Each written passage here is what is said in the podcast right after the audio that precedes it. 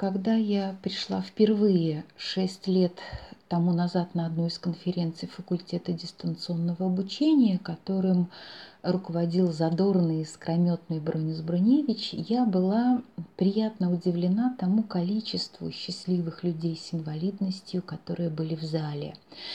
Я уже шесть лет наслаждаюсь этим счастливым миром. Но э, на тот момент в моей голове не укладывалось, что эти люди могут быть счастливы.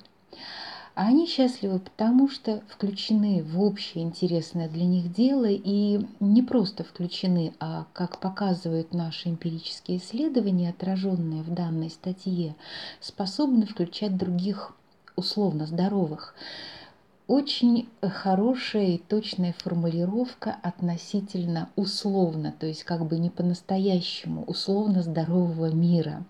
Она, конечно, несколько иронична в отношении физически здоровых людей, но гораздо больше ограниченных в психологическом плане, то есть психологических инвалидов. Сколько таких сейчас борются за свой фальшивый статус, унижая других, более слабых и беззащитных, за внешнюю красивую оболочку, забывая о внутреннем мире, за материальное благополучие и так далее. Одна из студенток очень точно подметила, э, эта цитата есть в нашей статье. Часто мне встречаются люди физически здоровые, но я с большей уверенностью назвала бы их инвалидами. По моим наблюдениям, самое негативное влияние на человека оказывает незрелость. А зрелость – это результат работы души, и эту работу постоянно, неустанно работают люди с инвалидностью. Наверное, в этом главная ценность инклюзии, оздоровления, очищения общества.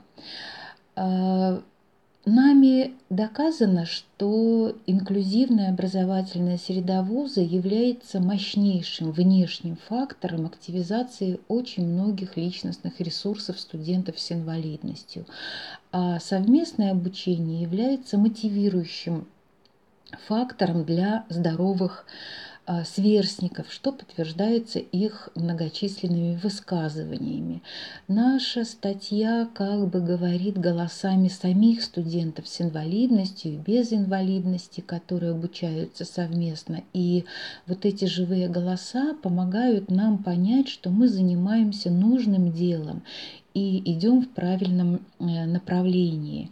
Работая в инклюзивной среде, мы понимаем, что наши студенты с инвалидностью имеют врожденную склонность к развитию собственной личности. Они стремятся быть включенными, они способны незаметно, очень скромно включать других, они способны быть э, причастными к жизни, полезными и одним из важнейших поддерживающих, развивающих ресурсов для реализации этой причастности как раз-таки и становится высшее образование.